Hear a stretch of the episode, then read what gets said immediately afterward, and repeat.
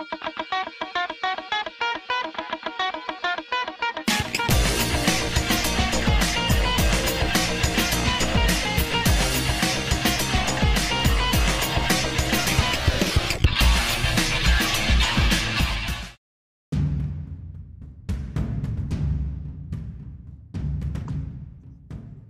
Muy buenas a todos y bienvenidos al segundo episodio oficial de Doble Pivote, donde les traeremos la previa de las finales que se disputarán en Europa League y en Champions League. Para este análisis les hablará un servidor, Marco Ortega, acompañado de Samuel Luna. Samuel, ¿cómo andas?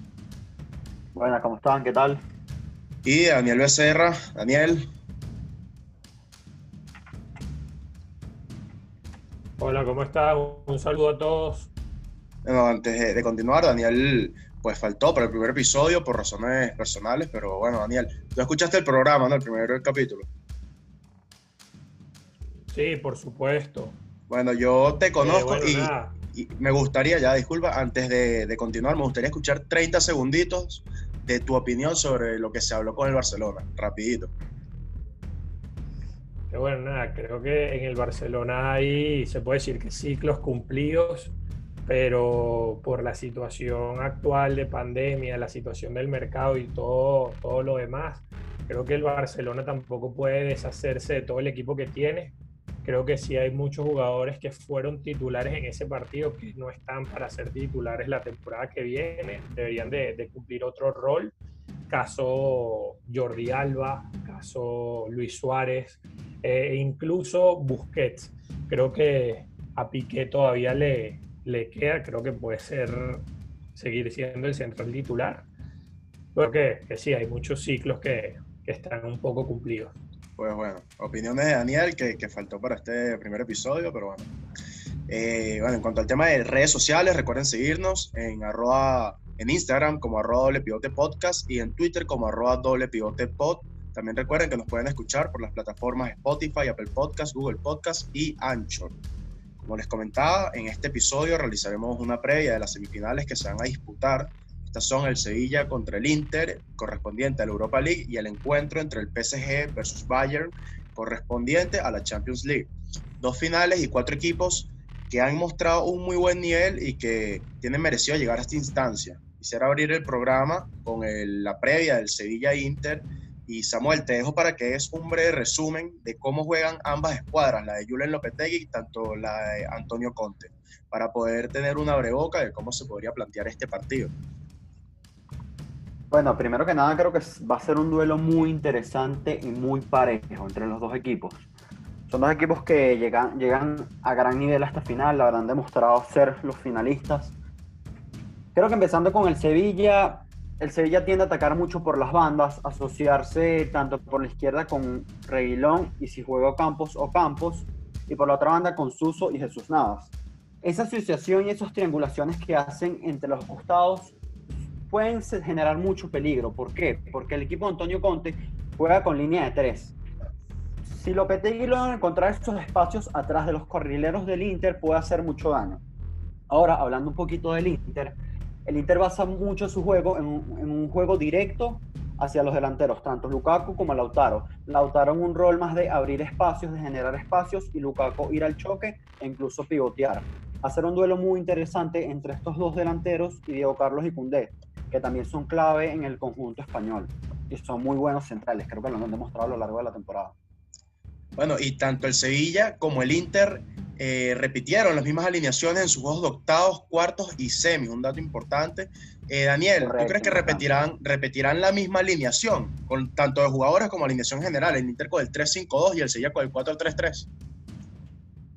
Sí, la verdad es que yo creo que los dos equipos están funcionando así, eh, vienen bien, como tú dices, repitieron alineaciones en las fases previas y complementando un poco lo que, lo que decía Samuel, a mí me parece que esta final nos va a dejar un duelo muy, pero muy interesante, como es el, el triángulo defensivo entre Cundé, Diego Carlos y Fernando, y la dupla ataque de, de Lautaro y, y, Lukaku.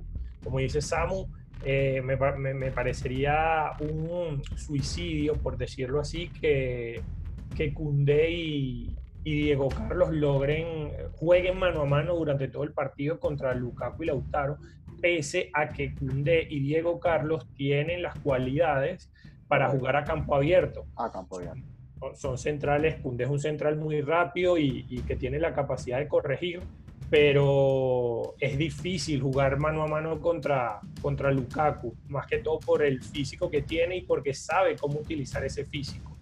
Entonces creo que pudiera dejar muy, pero muy mal parado al Sevilla a jugar mano a mano y ahí es donde considero que va a ser importante el retroceso de, Fernando. Ya que coincido con Becerra, creo que el rol de Fernando va a ser clave, porque el partido va a estar sobre todo en Lukaku para el Inter. Lukaku ha mostrado un nivel muy grande en esta Europa League, va a ir al choque, me imagino que va a ir al choque con Diego Carlos, si Julian Lopetegui es inteligente, tiene más cualidades para defender a Lukaku, pero creo que el rol de Fernando ayudando a los centrales, entrando entre los centrales, va a ser muy importante para el cuadro español. Bueno, y estamos hablando del Inter, pero quisiera volver un momento al Sevilla. Y un dato curioso es que en la plantilla del Sevilla, en la plantilla del Sevilla encontramos a Ever Banega, quien estuvo en la conquista de la Europa League 2015 y 2016. Este, les pregunto, ¿es el argentino un referente en este equipo? Y más que todo en esta final, va, a ser una pieza fundamental en el Sevilla. Sí, yo creo que sí.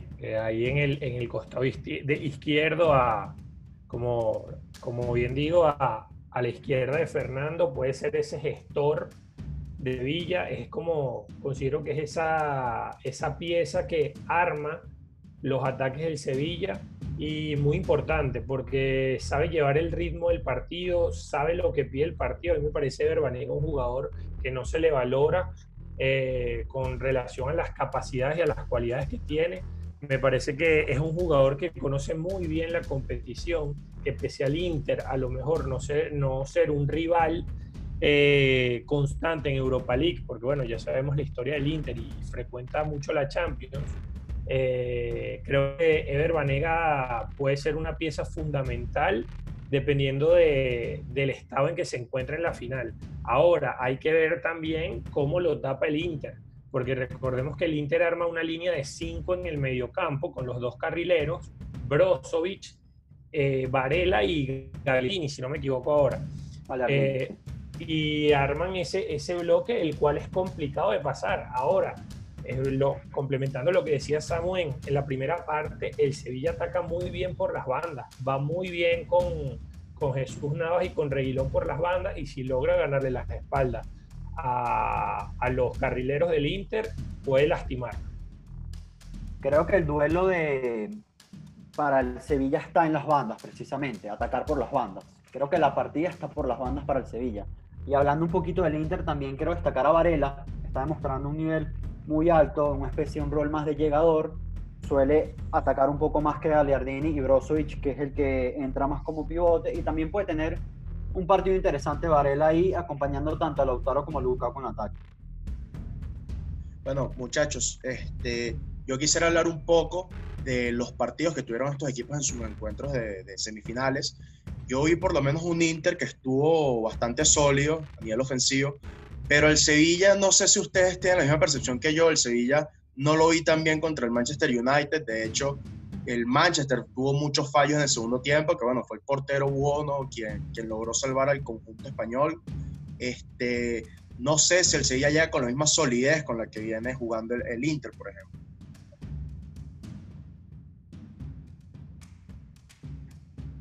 Bueno, yo creo que, el, el, Sevilla sí es un equipo que, a ver, le tocó una semifinal más complicada que, al Inter, porque sabemos que el Manchester venía con muy buen nivel y obviamente está por encima de, del juego del Shakhtar.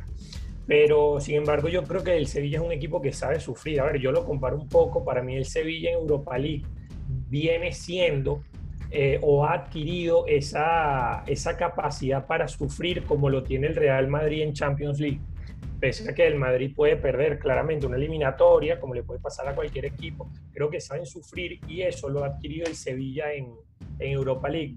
Nada mejor para demostrar que la semifinal contra el Manchester, donde Bono, más allá de no ser un arquero de talla mundial o de los mejores arqueros del mundo, tuvo una actuación eh, que ninguno de los mejores arqueros de, de, la actualidad tiene que envidiarle.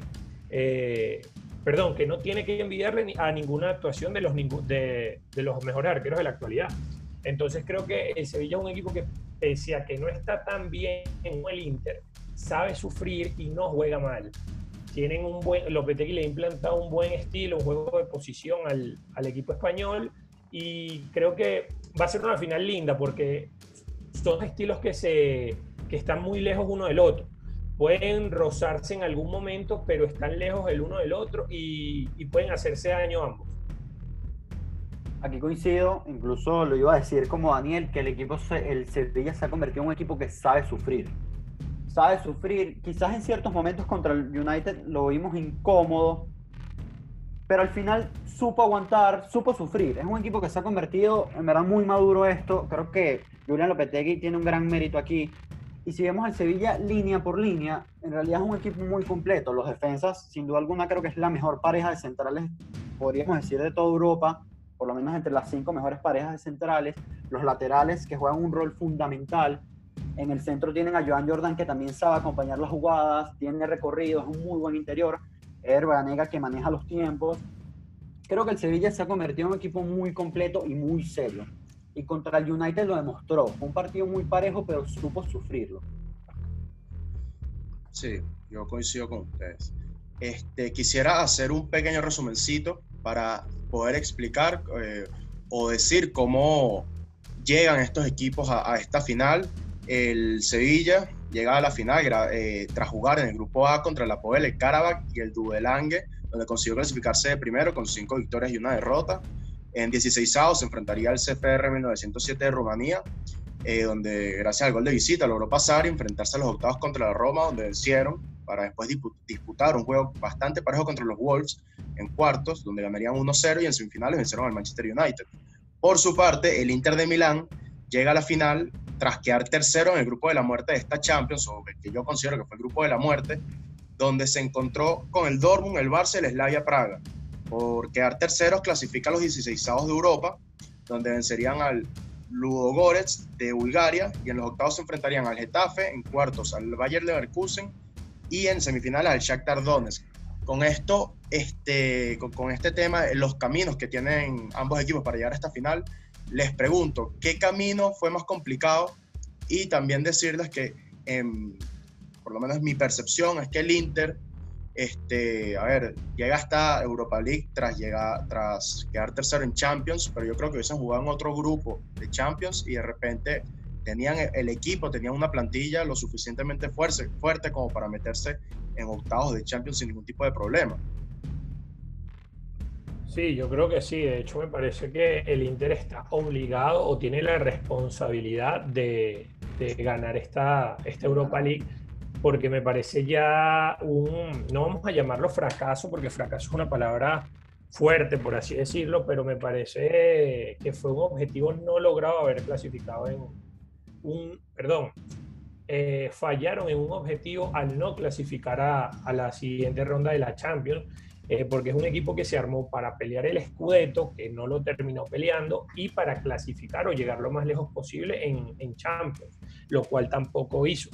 Entonces, creo que tiene la responsabilidad de ser protagonista en esta, Europa League y, y, de ganarla. Ahora, en una final puede pasar lo que sea y, y, tampoco estamos hablando de un equipo muy inferior como el Sevilla. Creo que el Sevilla tiene, tiene matices y tiene con qué ganarle al Inter. Y sobre todo, Marcos, si vemos el camino del Inter en la Europa League, creo que los tres coincidimos que el Inter es un equipo de Champions, pero viendo su camino en la Europa League, ha sido un camino relativamente fácil. El Sevilla se ha enfrentado a Wolf, que es un equipo durísimo, fue una eliminatoria durísima al Manchester United, que creo que no hay que decir nada del United. En cambio, el Inter se ha enfrentado a unos equipos un poco más débiles. Yo también quiero agregar que Antonio Conte debe sentir un poco de presión en el deber de tener que ganar esta copa ha tenido ciertos problemas con la directiva, con los dueños, y creo que él quiere ganar esta copa sobre todo para calmar aguas y decir, este es mi proyecto y hay que apuntar al futuro. Bueno, y es que es eso, el proyecto del Inter, este, a ver, el Inter ya necesitaba eso, un proyecto que, que, valiera la pena, como es el de la actualidad. El Inter no gana una competición europea a nivel internacional desde el 2010. Y eso que este club es un grande Europa. Este, y bueno, de hecho, eh, para quienes nos están oyendo, este partido, esta final, este, es importante recalcar que tanto el Sevilla como el Inter son equipos que conocen muy bien esta competición. El Sevilla es el club con más títulos de Europa League, con cinco, y en la segunda casilla se encuentra justamente el mismo Inter, que tiene tres títulos. Bueno, está empatado en esa casilla junto a la Juventus, el Liverpool y el Atlético, pero dentro de todo yo creo que este tema estadístico le da un toque bonito hasta, a esta final. No sé qué opinan ustedes. Sí, puede, ser.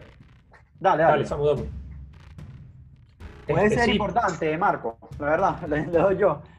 Puede ser importante porque el Sevilla también quiere consagrarse y el Sevilla tuvo unos años que ha bajado un poco el nivel, pero con, con Lopetegui también querrá consagrarse. El año que viene van a jugar Champions League y este título les puede funcionar para dar un paso adelante que yo creo que lo puede dar.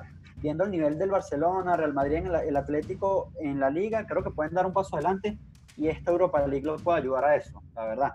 Y el Inter, como dije previamente, también creo que siente presión al ganarlo.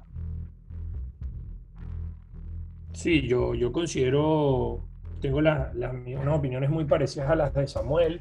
Eh, creo que con respecto a lo que dijiste tú, Marco, el Inter es un equipo que es de Champions y, tiene la, responsabilidad, pero además el Inter eh, tiene, considero yo que tiene un poco más de experiencia en el, en el juego. Bueno, si vemos la, la, plantilla del Inter, es una plantilla de Champions. Una plantilla de Champions, eh, jugadores como Alexis Sánchez, Lautaro Martínez, Lukaku, Eriksen. Eriksen es suplente en este equipo, que en el, en el Tottenham era, era una de las piezas indiscutidas, un Tottenham que llegó a la final de Champions en, en la temporada pasada. Entonces yo creo que Antonio Conte ha logrado armar como, o está logrando armar poco a poco ese proyecto, pese a no haber, considero que no logró los objetivos trazados a principio de temporada, pero está armando ese, ese, mm, ese proyecto o les está inculcando nuevamente esa intención, ese, ese sentimiento de ganar que el Inter tenía mucho tiempo sin, sin vivir, sin tenerlo.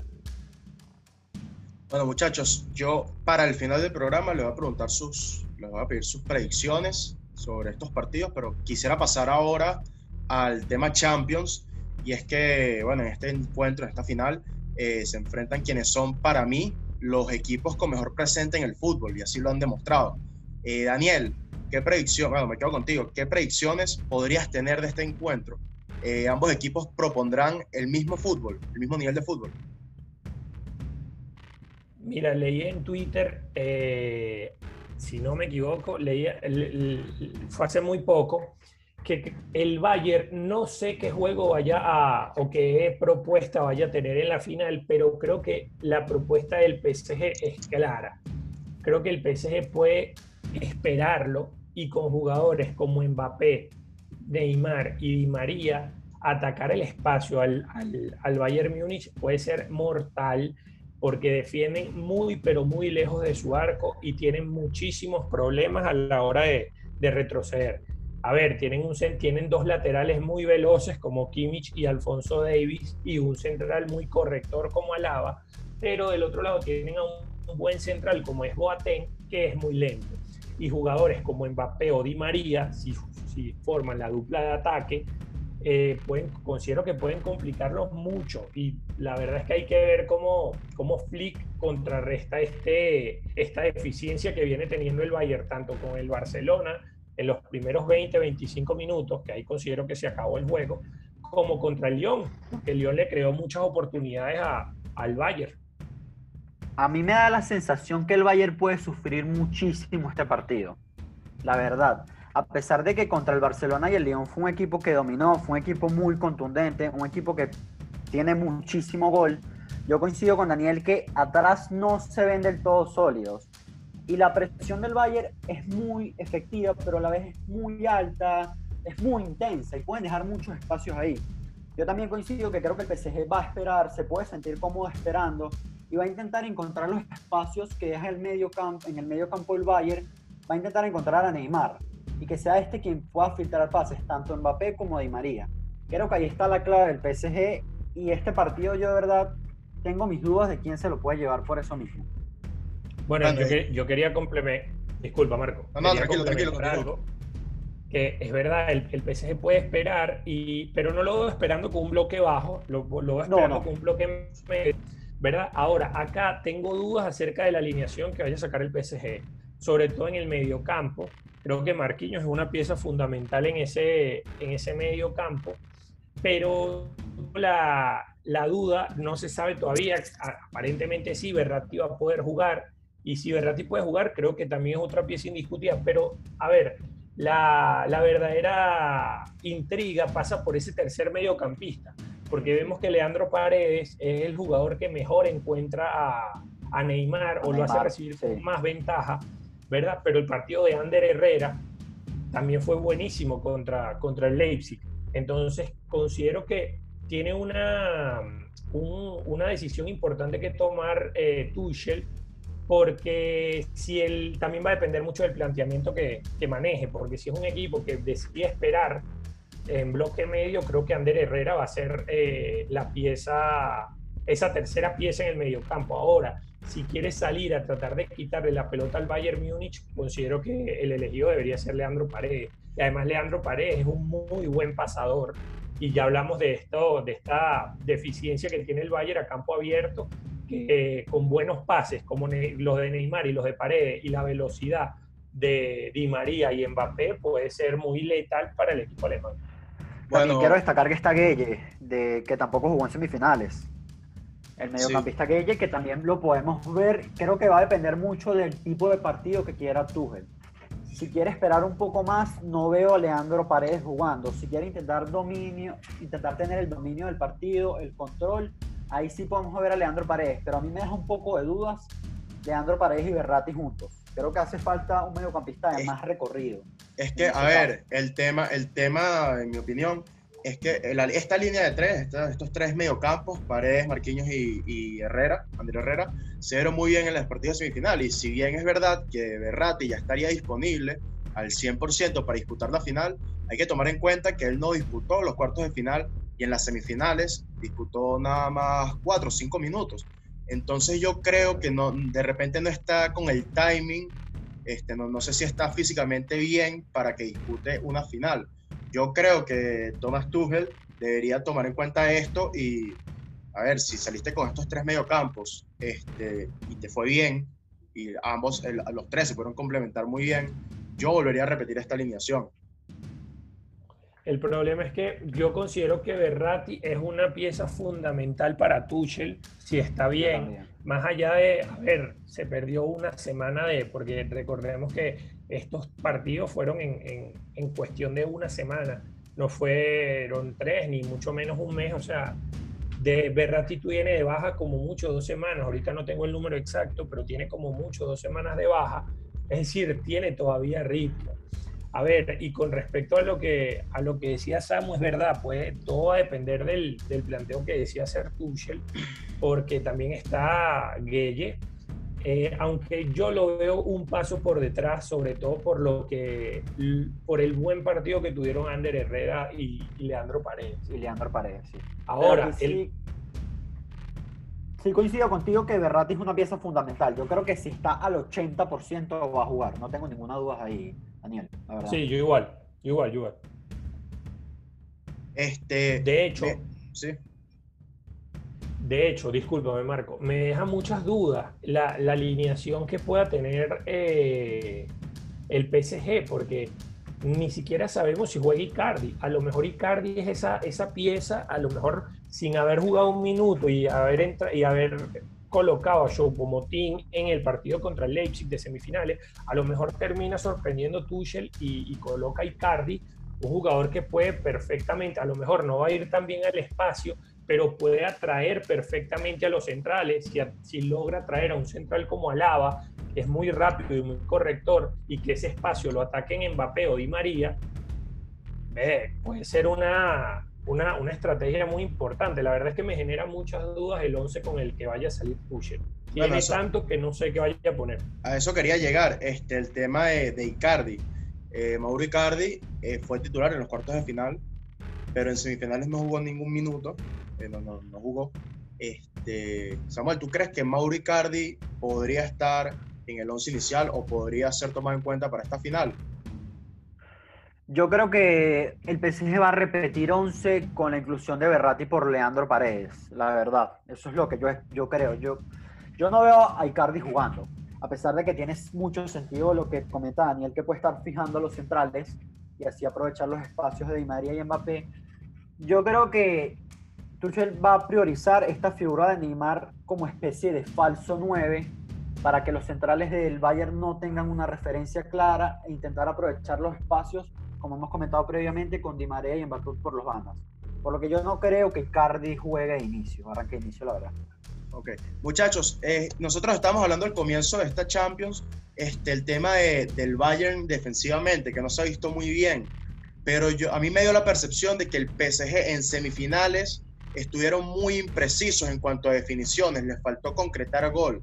Y eso es algo que le, que le faltó al Lyon contra el Bayern y creo que es importante recalcar porque en los dos juegos, tanto de cuartos de final como de semifinal, el Bayern este, en los primeros minutos en ambos partidos se, dieron con algunos fallos defensivos que el rival no supo aprovechar y esto, claro, le costó a la larga por el mismo tema de que, claro, el, el Bayern después va agarrando ritmo, se va recuperando, es un equipo que viene de menos a más y al final te quedas sin espacio. Entonces yo creo que es muy importante ese tema, que el PSG no, o sea, las oportunidades que tenga no las puede fallar. A mí eso que acabas de mencionar me parece sumamente importante porque ya vimos que Barcelona falló en los primeros 20 minutos, de hecho, en, más allá de que el Bayern se adelantó en, en ese juego primero, eh, exacto, se adelantó en el marcador. Me parece que el, el, Barcelona tuvo tres ocasiones muy claras en los primeros 20 minutos, pero muy claras. Lo mismo con el Lyon. El Lyon tuvo dos mano a mano en, en, ese tiempo, pero no supo concretar y tuvo dos mano a mano prácticamente solo con Neuer debajo del arco. Y dentro, y, y bueno, la primera de, de Memphis Depay me parece que no es dentro del área, pero creo que es verdad lo que dices, Marco, que el PSG tiene que ser, eh, tiene que concretar tiene que ser eh, un equipo grande, por así decirlo, y no perdonar tanto, porque sabemos que el Bayern eh, no perdona. Exactamente eso. como dices tú, es un equipo que va de menos a más en el partido. Y también creo que hemos visto un Neymar, a pesar de que ha jugado a un nivel muy alto, un poco impreciso en definición. Y también hay que coincidir con ustedes dos que creo que el PSG tiene que aprovechar las que tenga, porque no van a ser tantas. Y es curioso lo que mencionas, Daniel, y ahorita pensándolo, en los primeros 30 minutos de partido, tanto contra el Barcelona como contra el Lyon, el Bayern sufrió. Quizás puedan aprovechar esas desconcentraciones, esas lagunas mentales en defensa del Bayern, el PSG puede aprovecharlas. Sí, yo creo que el totalmente, porque... Sí, sí, sigue. Sí, sigue, Marco. No, no, sigue, sigue. Este, considero que, que, PSG es un equipo que ataca mucho mejor y tiene muchas más variantes que el, el Barcelona y el Lyon pero, pero el Bayern es un equipo que de repente puede tener un mano a mano, lo erra, pero en la siguiente jugada hace un gol que no es para nada claro, como el gol de Nabri. Nabri recibe en la banda con un buen pase de, de Kimmich, hace una diagonal hacia adentro y, y mete un golazo. Un golazo que para mí ahí termina ahí cambia el partido completamente porque ya hace al Lyon salir más y esto le permite al Bayern tener más espacios en ataque. El tema del Bayern también es que tiene muchísimos recursos ofensivos. Tiene a Lewandowski, que creo que es uno de los mejores delanteros hoy en día del mundo. Tiene a Müller, que sabe muy bien dónde ubicarse, sabe muy bien leer los espacios. Tiene a Gnabry, tiene a Perisic, que tiene muy buen remate. Entonces, el Bayern, si domina el juego, puede llevarse el partido, la verdad, porque ocasiones las va a tener. No tengo dudas que ocasiones las va a tener, la verdad. Bueno, es importante recalcar que la última Champions que ganó el, el, Bayern fue en 2013 y de esta Champions de 2013 repiten en el once inicial Neuer, Alaba, Boateng y Müller, quienes son titulares, eh, eran titulares en aquella época y lo son en la actualidad. ¿Ustedes creen que esto puede influir? Jugadores que ya tienen eh, costumbre jugar estos partidos con esta presión eh, y vuelvan a repetir, ¿ustedes creen que esto pueda, pueda este, ser importante durante el partido? Lo que, lo que pasa es que creo que hay grises, hay grises en eso que dices. ¿Por qué? Porque lo llevo al caso de Bayern Barcelona. Eh, de hecho, en esta, esta mañana leía un tuit que decía que el Bayern tiene jugadores de una edad prolongada también. Tú mismo lo acabas de decir, Boateng, eh, Neuer, Müller, Lewandowski, tiene 32 años, aunque no los aparente. Entonces, yo creo que también va mucho en la dinámica que está el equipo, pese a no, más allá de la experiencia, la dinámica en la que está el equipo, porque en Barcelona también había jugadores con muchísima experiencia. Vidal, Busquets, Piqué, Messi, Suárez, pero no están en una dinámica positiva. Entonces considero que todo lo contrario el Bayern, sí.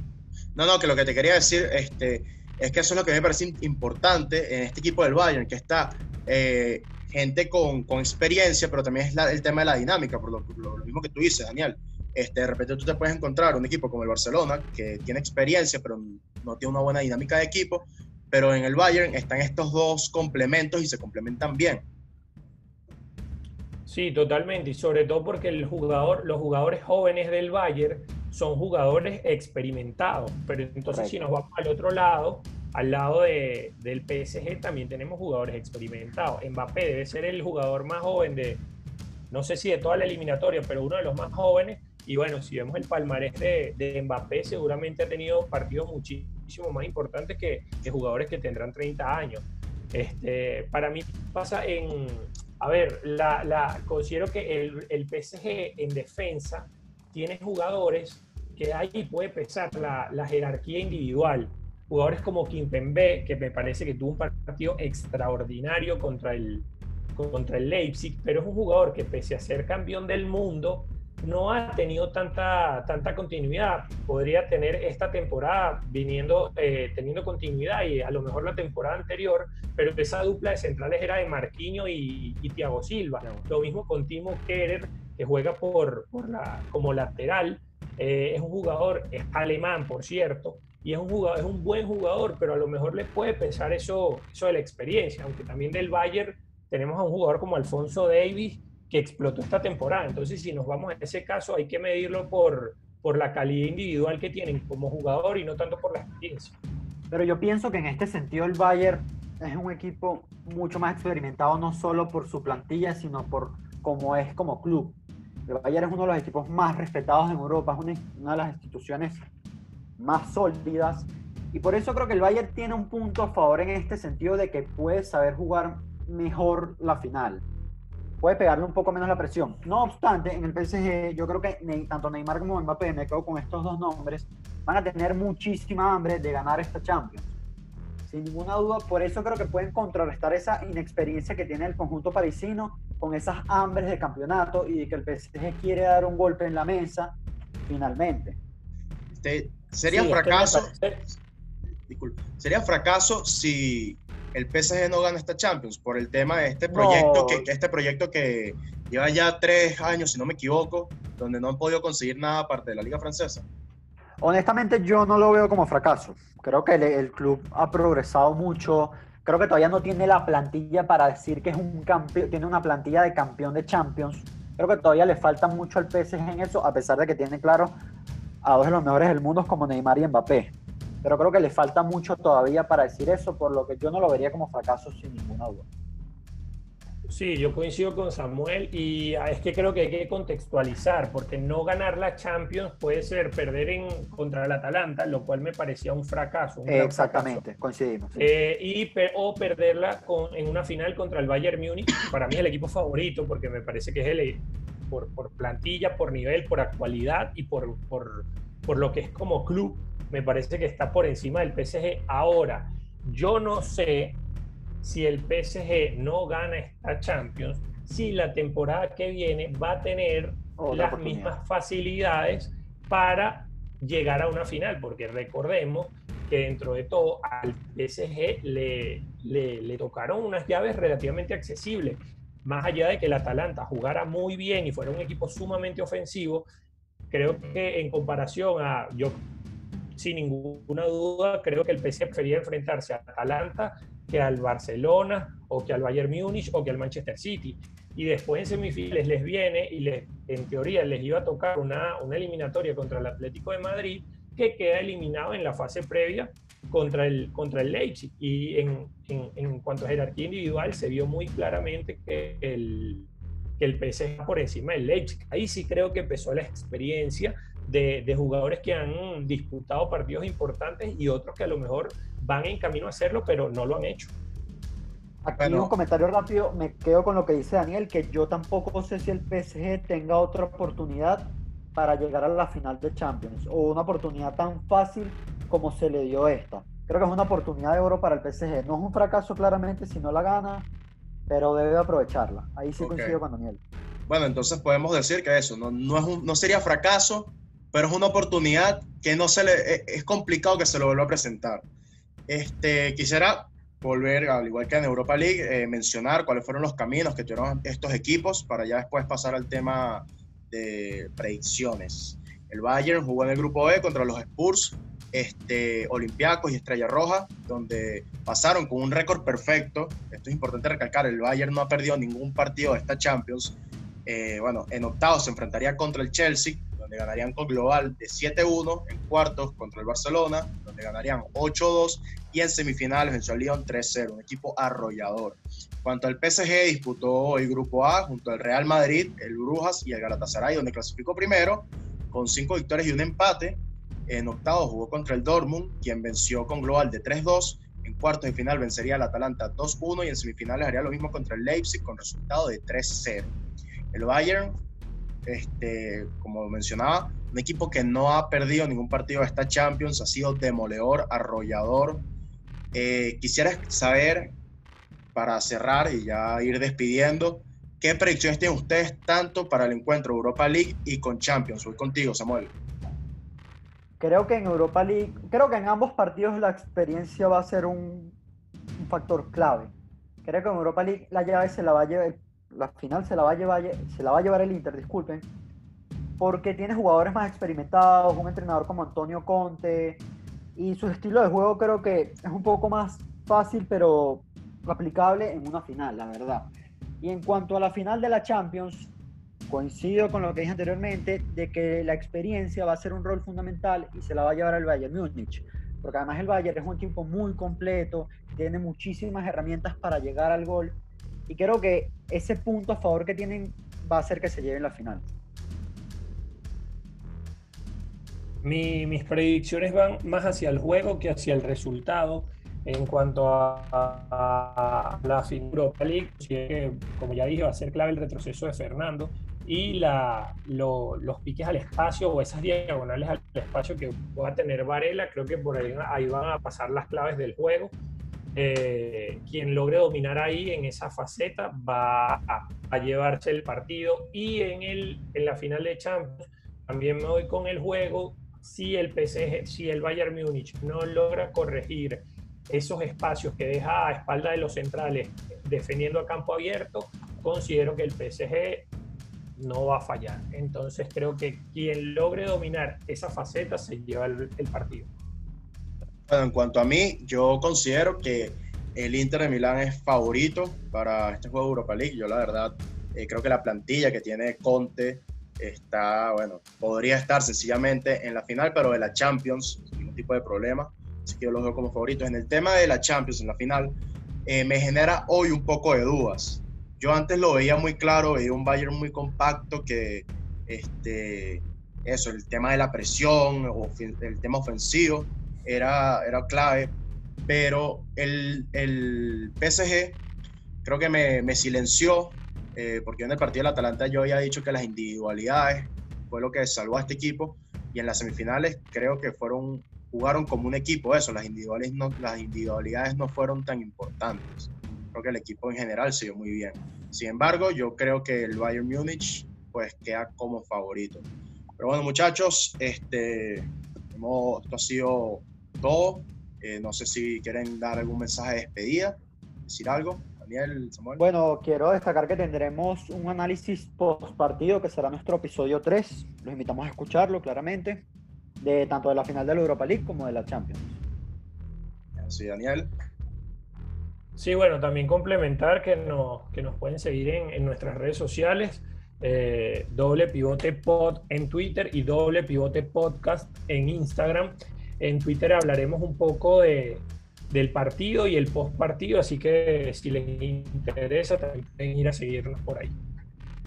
Pues bueno, esto ha sido todo, este segundo capítulo de Doble Pivote, donde bueno, realizamos este análisis previo a las finales El episodio 3 lo tendrán la semana que viene, como dice Samuel, donde realizaremos este análisis post partido. Eh, como dice Daniel, recuerden seguirnos en nuestras redes sociales, arroba, arroba doble pivote podcast en Instagram, arroba doble pivote pod en Twitter. En ambas redes estamos montando mucho contenido para ustedes. Como dice Daniel, en Twitter estamos muy activos, así que no se olviden de seguirnos por allá. También recuerden que nos pueden escuchar por las plataformas Spotify, Apple Podcast y Google Podcast, además de Anchor.